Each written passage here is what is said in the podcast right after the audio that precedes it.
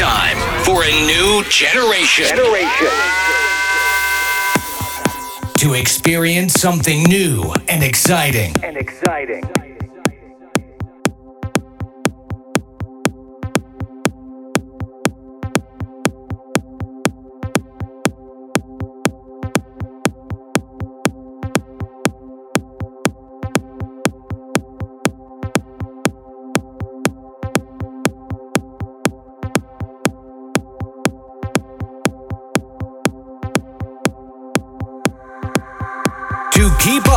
The present and the future.